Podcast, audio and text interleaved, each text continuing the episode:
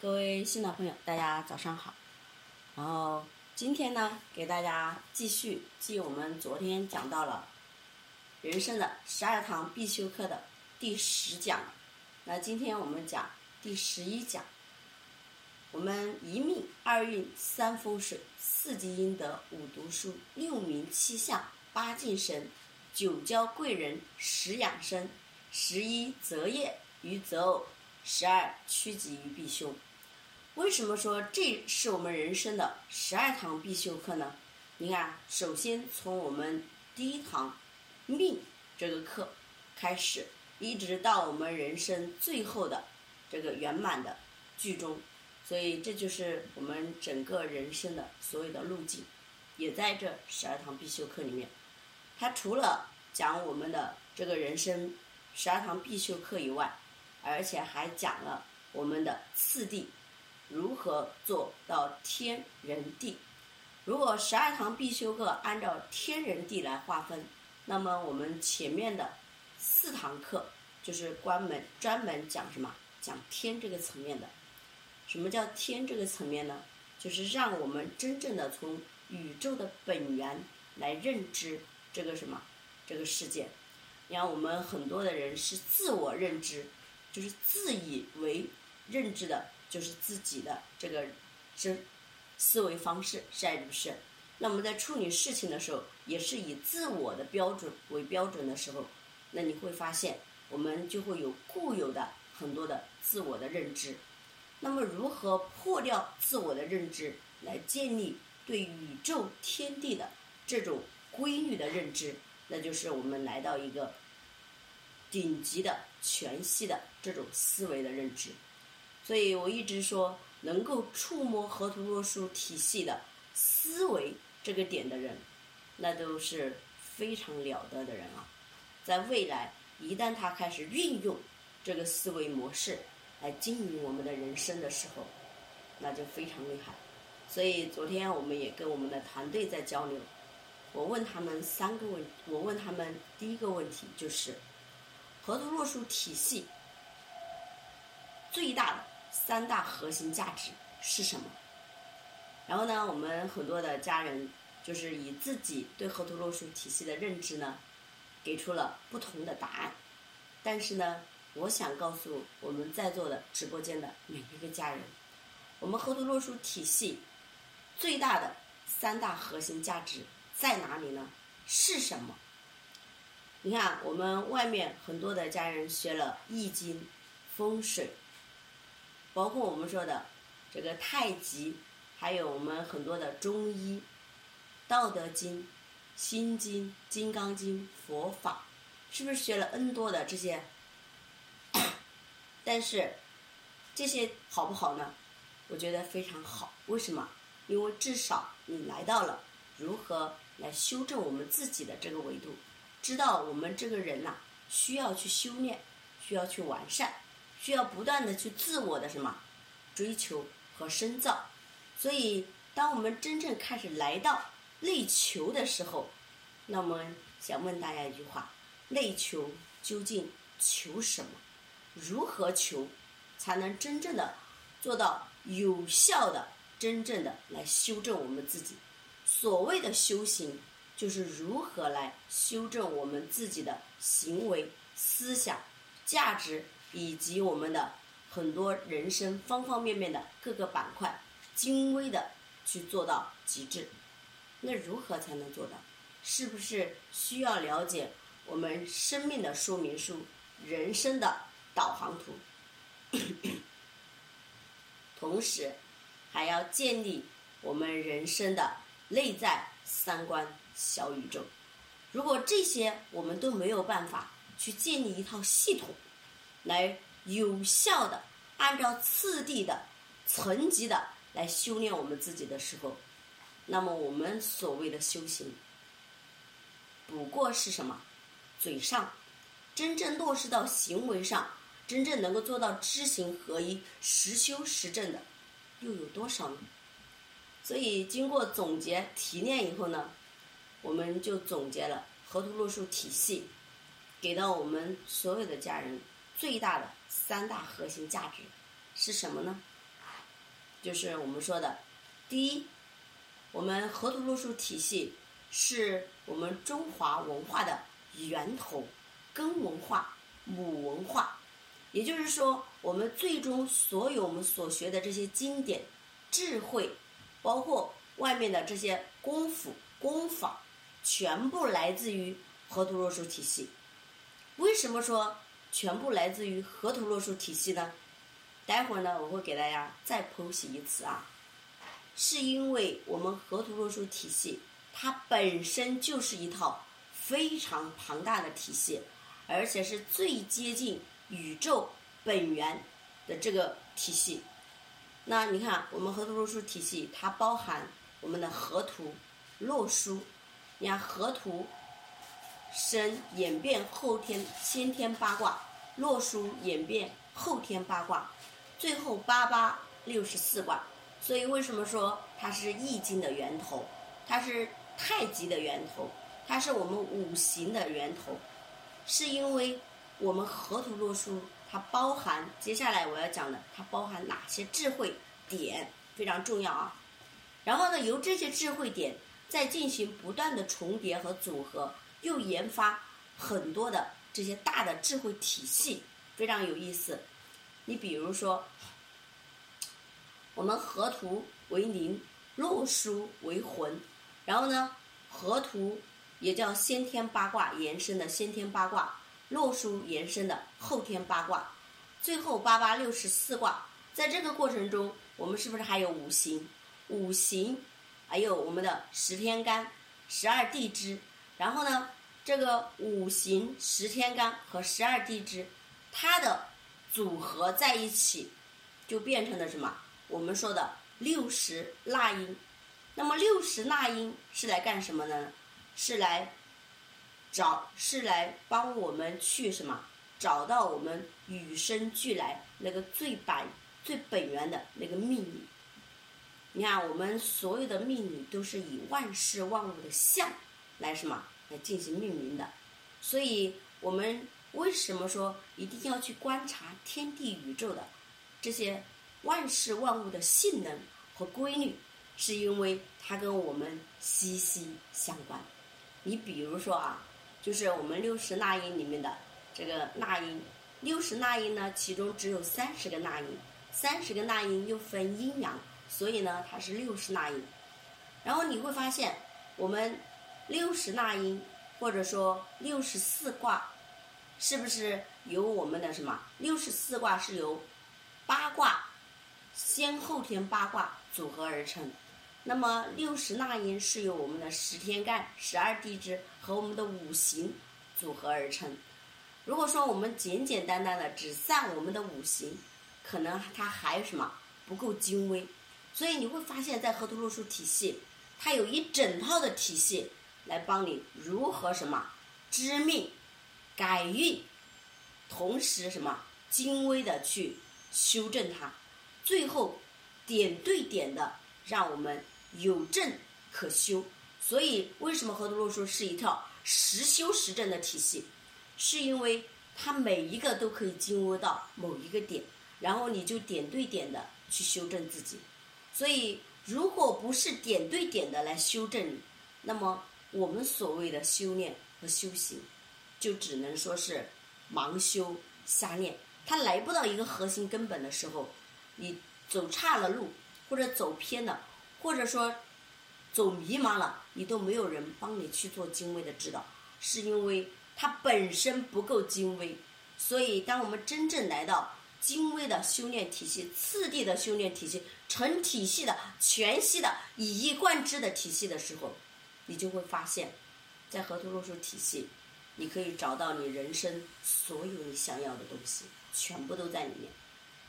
讲到了河图洛书的什么全息性、周密性、体系化、系统化，这就是河图洛书体系有别于我们外面所学的所有的经典，所学的所有的东西，就是因为它足够的全息。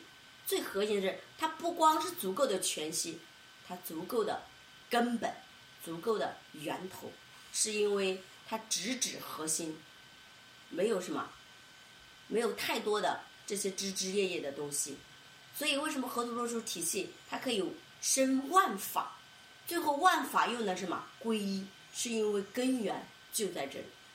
所以，这就是我们说你出去了还能回来，是因为你知道你的主干道在哪里。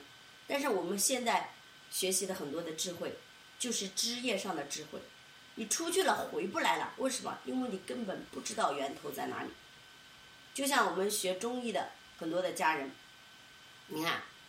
我们真正的中医是可以做到药食同源的，但是如何做到药食同源，在河图洛书体系里面有一个河洛上医。你会发现，我们一般的学中医把脉以后开的是什么？开的是药方，是还是不是？那么我们在河图洛书体系，我们可以用药食同源的原理，可以把我们的食物开成我们的药，是因为它结合了什么？我们每一个植物的性能，在不同的时空、不同的地区，它具备什么样的性能？然后取它哪个部位，然后精准的来对应你的病症。所以你会发现，这个时候的精准度和精微度完全不一样。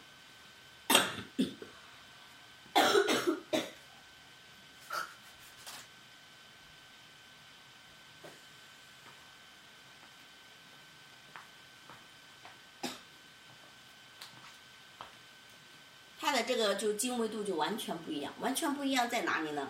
主要是跟我们的什么，在河图洛书体系，它主要运用的就是天地宇宙的万事万物的性能和能量，来进行合一的，来帮我们说君臣佐使，来帮我们配药。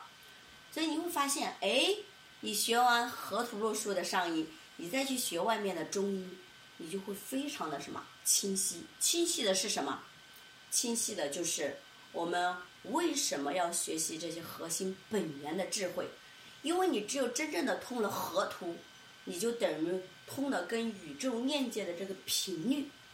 你看，我们说频率是什么？频率是无形的一种震动。那么我们如果说，你看我们五脏六腑，为什么说我们要去养我们的五脏六腑？五脏六腑也是我们河图里面的五行。我们每一个五行是不是有不同的性能、不同的频率？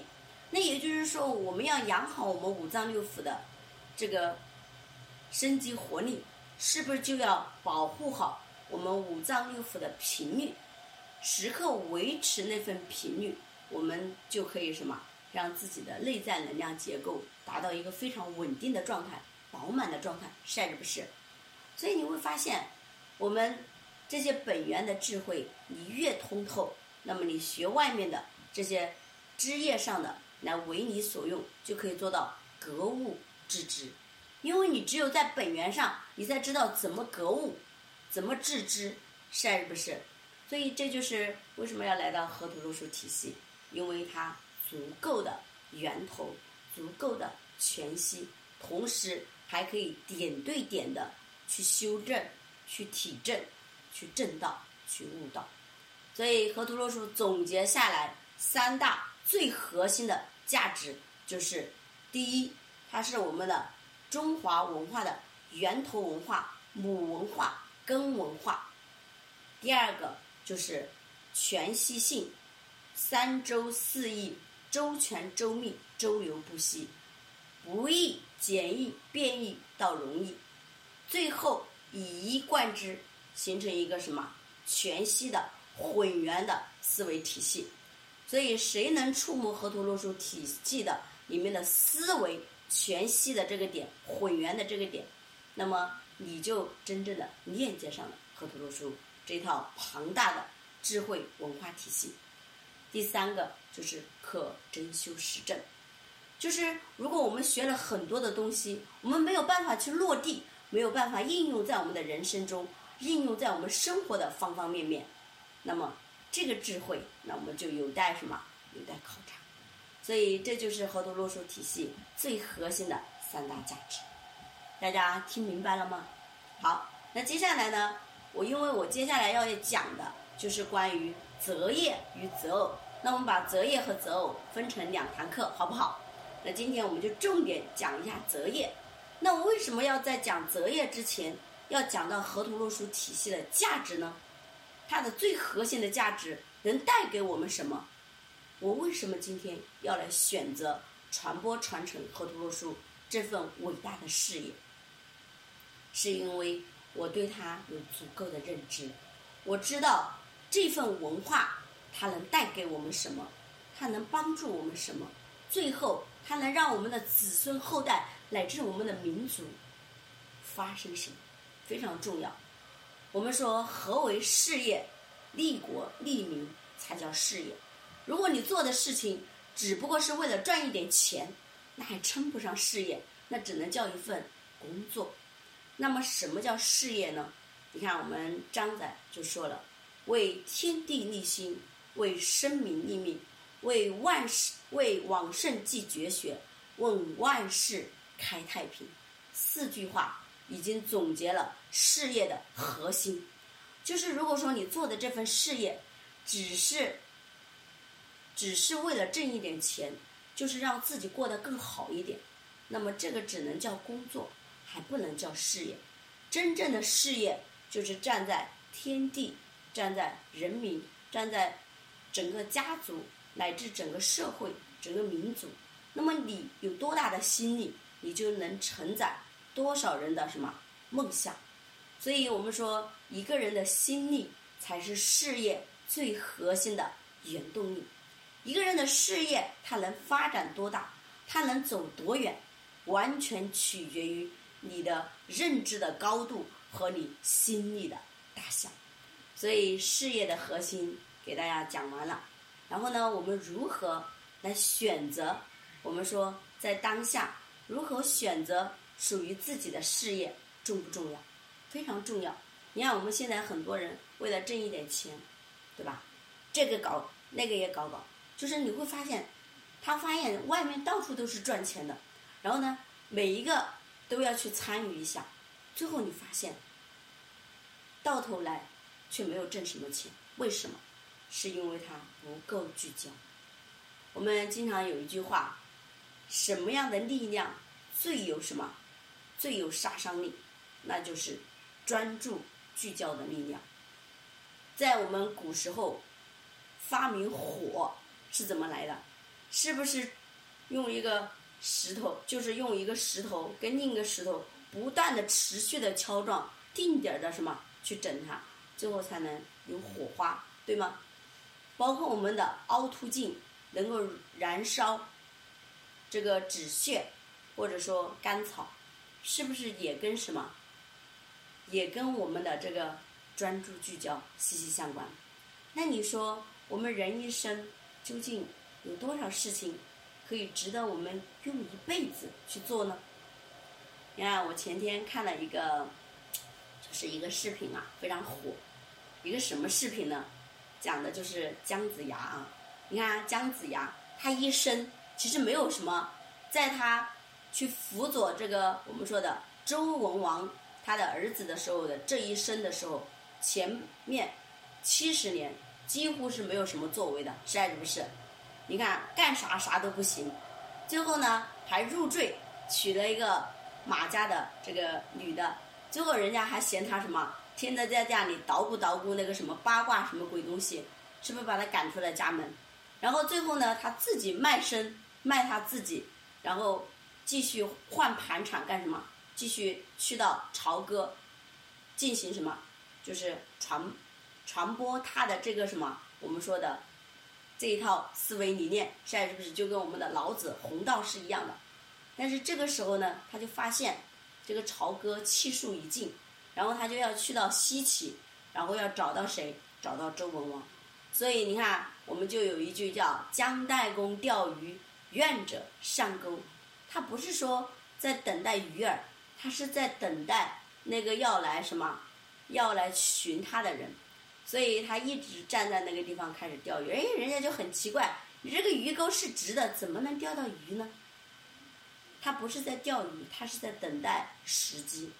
所以，当我们每一个人啊，在我们每一个人都有自己的天命，你看我们孔子就说了一句话，叫“五十知天命”。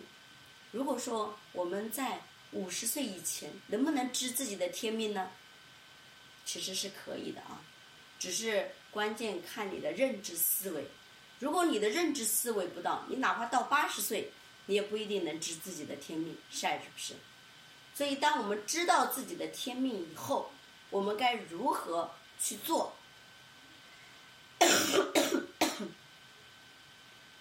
所以，这就是我们为什么说在择业这个点上啊，我今天给大家好好的分享一下。你看，纵观整个当下的经济，我因为我是做投资的，我做了十来年的投资，我非常的清晰，金融乃百业之首，你只要每天在那几几万家上市公司里面去看，你就知道。这些能够上市的，基本上都已经非常优秀的企业了，是还是不是？那些没上市的，我们能不能说它不优秀呢？也可以说它优秀，但是最起码我们有数据的，我们可以考察的，你就会发现，我们在这么多优秀的企业当中去投资，是不是比我们在外面那些什么，你你摸不清、看不见的？就是没有办法去摸底的这些企业，是不是要靠谱很多？所以呢，我当时听这个投资啊，学习这些投资的课程，我也没少花钱，至少也花了将近一两百万的学费，就市场的，就是去跟各个老师学习的学费啊。有的呢是跟基金经理学习，有的呢是跟这些这个股票的培训老师学习，还有的呢是跟我们的投资的这些讲。投资逻辑的人学习，就是你会发现你在投资的领域你会学习很多，是原因就是为了少交市场的学费，是还是不是？你要知道，在资本市场，那学费可以无底洞的交，但是如果你要想少交学费，那你就先学习。就像同样的，我们要想在创业的路程中能少交学费，首先就要提升我们的认知。改变我们的思维，所以这个点啊非常重要。所以我们每一个人为什么要学习这些核心本源的智慧，就是为了让你有洞察万事万物核心根本的这些智慧体系。所以当我学完金融以后啊，我来链接河图洛书的时候，我就发现特别简单。为什么？因为我们当时在学金融的时候讲的也全部都是核心本质规律。所以我们任何一个行业。你要想持续的在里面拿结果，你必须搞懂里面的什么规律。所以任何行业都有它的规律，都有它的频率，都有它的脉搏。只是关键你有没有入这个门？你入了，关键是你能不能践行。所以在投资里面啊，真的有一句话非常的重要：知行合一。就是当时你看我们很多人学了很多的东西。也知道这个东西很重要，就是做不到。做不到的原因是什么？是因为你还不够痛。就像当时我们做股票的时候，当你不去执行你知道的那些点的时候，你会发现，然后事后诸葛亮是不是？然后你会发现，哎，这这怎么就没执行呢？然后你就开始不断的给市场交学费，交学费，最后交的你心痛了，你就知道你为什么要执行了。我们就像当下很多的人，知道老师讲的这个河图洛书体系非常有价值，这个功夫也非常好，可就是做不到早起，那只是因为你还不够痛，你还不够认知你身体现在的状态，未来会给你带来什么的时候，你才什么，你才不觉，你才不以为然，才不会重视当下。当我们真的知道，所以为什么说我们遇见？和真实显见，真正的我们说的叫预见方能预见，我们一定要有这种预知性和预见性。如果说我们没有预知性和预见性，当真正开始发生的时候，或者说已经发生的时候，有可能你就没有挽回的余地了。就比如说现在的心脑血管的疾病，早知道对吧？好好念张老师说的图了。好好念张老师说的海螺功，好好按照张老师说的吃饭睡觉。可是我就是什么不听话，老是要什么熬夜，老是要什么就是胡吃海喝，就是觉得这个早起啊跟我没有什么太大的关系。但是真的，你心脑血管爆发的那一刻，躺在 ICU 病房在急救的那一刻，你在想这些，已经晚。所以真正给到我们每一个人的机会、时间、空间都是有限的。我们在什么样的时间遇到什么样的老师，遇到什么样的修炼体系，都是我们内在的这些能量结构所吸引的。所以，同时也非常庆幸我们直播间的家人啊，能够进到我们这个直播间，能够每天听我讲这些核心的智慧体系，是你们莫大的福报。因为这也是我过往在这个整个体系当中学习完了之后。把它沉淀下来，提炼总结，分享给大家，就是为了让大家少走弯路，直接进入核心根本的修炼，真正的来到我们本自具足的，不断的开启我们身体很多的封印，我们思维很多的封印，最后让自己真正的达到本自具足的圆满这样的一个状态。所以在这里呢，我也非常庆幸。就是能有机缘给大家不断的分享这些智慧，让大家真正的每天从一个点来了解河图洛书，来认知河图洛书，同时来践行，最后让自己真正的受益，然后让自己真正的在这个体系里面能够沉淀下来，能够好好的修炼我们自己。在这里呢，我们接下来讲到这个事业这个点，所以。我们选择什么样的事业，能够让自己持续不断的产生原动力？你看我们的这个姜子牙，他为什么能够成为这个封神榜的那个封神的人？你看，神都是人来的啊！你看我们的人如果。真正的能够达到极致的那种出神入化的时候，不就可以封神吗？所以我们神也是普通的人，最后什么修炼而成，包括我们的佛都是什么，都是我们普通人修炼而成。所以我们在中国文化里面讲究的是什么？天行健，君子当自强不息。所以我们中华文化。就是天地文化，就是如何向天学习，如何向地学习。所以我们的老祖宗也是什么见天爱地，就是如何按照天地宇宙的这个核心本源的规律来运营我们的人生，来什么让我们有这种高度的自觉性、自律性和自悟性，然后来不断的。开悟我们的人生，所以你看，我们中华文化就是天人合一的文化，就是天地宇宙万物的文化，所以跟西方的文化它不一样啊！不一样在哪里呢？不一样就是我们不靠谁，我们靠的是谁？我们最大的靠山就是我们的老天，其次就是如何开启我们内在的。这些跟天地宇宙链接的通道，所以为什么说内在小宇宙，外在大宇宙，就是不断的来修炼我们的内内在跟外在相呼应，所以这就是中华文化。那么中华文化的根就在河图洛书体系，所以我们追本溯源都会来到河洛体系，所以在未来会有无数的修行者。包括我们的这些精神领域的追求者，都会来到这个体系去追本溯源，真正的找到源头，来解决我们所有枝干叶上的问题，好不好？好，那我们讲到这个事业啊，就是我们应该选择什么样的事业？就是利国利民的事业，这是第一个点。第二个点呢，就是它要有什么？有这样的未来。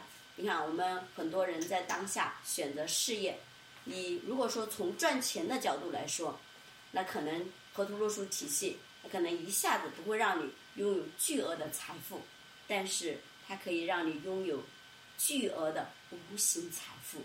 所以我们的财富它分有形和无形，是不是？那么我们说德和财富可以随时什么切换？什么意思呢？当我们想把我们自己的德行和能量转化成财富的时候，是不是只用去传道、授业解惑，然后帮助别人解决问题？我们是不是就可以等量的去交换，然后把无形的变成有形的物质和财富，对吗？那么如果说我们今天没有核心的根本的智慧，你拿什么去换？就从交易的角度，你都没有办法让自己获得价值。获得财富，是还是不是？所以我们只有在核心本源上不断的沉淀、成长自己，让自己变得越来越有价值，同时又能为别人持续的创造价值的时候，我们自然就有我们的安身立命之处，是还是不是？所以这些点呢，我们一直被财富所困，很多的人呢会选择赚快钱。然后当时张老师给我讲了一个故事啊。他说：“天心啊，他说你平时有没有做饭？我说我平时做饭。他说你看啊，这个平时做饭的话，那你就非常清楚。他说我们炒菜的时候，为什么不是先放水，要先放油呢？你会发现，你先放了油以后啊，是不是你接下来就是放菜，最后再加一点水，对吗？但是我们会发现，如果你往一个油锅里倒水，是什么概念？”如果在一个沸腾的油里面，你去倒水，会是什么结果？是不是就会炸开？是因为我们油的沸点跟水的沸点它是不一样的，油的沸点比水的沸点要要低很多，是不是？所以你看我们在我们炒菜的时候，你会发现，如果菜里面有水，然后你在下锅的时候，那个水掉到油里面，那个水是不是滋滋滋滋滋滋都炸开了？那么我们说。油就相当于我们赚的快钱，水就相当于我们赚的什么长线的钱，所以我们如何让自己既能赚快钱，又能赚什么，又能赚长久的钱？怎么办呢？是先倒，是先修炼水，还是先修炼油？是不是先倒水再倒油？就是你无论你的水烧多开，你无论你加什么样的油。这个水都不会溅出什么水花，是什么原因？是因为油的沸点比水的沸点什么要低，所以我们修炼，我们要想赚钱，是不是也有次第？所以我们必须来到一个什么长期的规划，让自己有这种十年、五年的规划，如何去做你的事业，如何去成就更多的人，帮助到更多的人的时候，然后。你就建立了这个什么水的这个性能的时候，你最后能不能赚快钱？当然，你看你比如说现在的抖音，现在的喜马拉雅互联网，你哪怕如果说你真的做得好，哪怕一个音频一个系列的音频，你是不是可以收很多的钱？你就像我们的曾老夫子，现在人都不在了，但是他的视频。他的音频却每天都在什么？都在收费，是还是不是？你说文化究竟赚不赚钱？其实，当你真的是有道的人，怎么会不挣钱呢？而且你挣的这个钱是功德钱，没有任何人会诅咒你，只有无数的人来供养你，是还是不是？这个是能量回流的钱，所以这个钱是来加持你的。钱是什么？钱就是一种能量，一种无形能量的显化。钱会流向哪里呢？会流向能创造价值的高能量的地方去。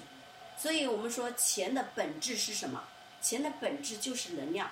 所以为什么说，当一个人具备赚钱的能力，他就具备了很多的能量，是还是不是？你看一个人，我们说经常有句话叫“财大气粗”，为什么他叫财大气粗？是因为他具备赚钱的能力的时候，他就掌握了一定的什么，一定的道，而钱他为什么会去向那里？就是因为他在那个地方的道上，所以他才能什么，触摸到那个财富。但是我们有又有一句话叫“凭运气赚来的钱，最终都会凭实力把它亏掉”。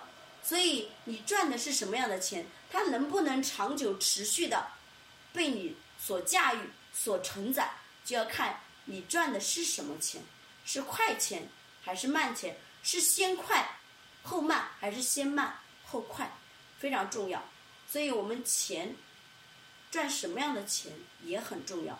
如果我们赚的是功德钱，赚的是一份传播授业解惑、帮助无数人解决问题的钱，那么别人是什么？回馈你的是一份能量，是一份爱的回流的时候，那么我们这个钱就不一样。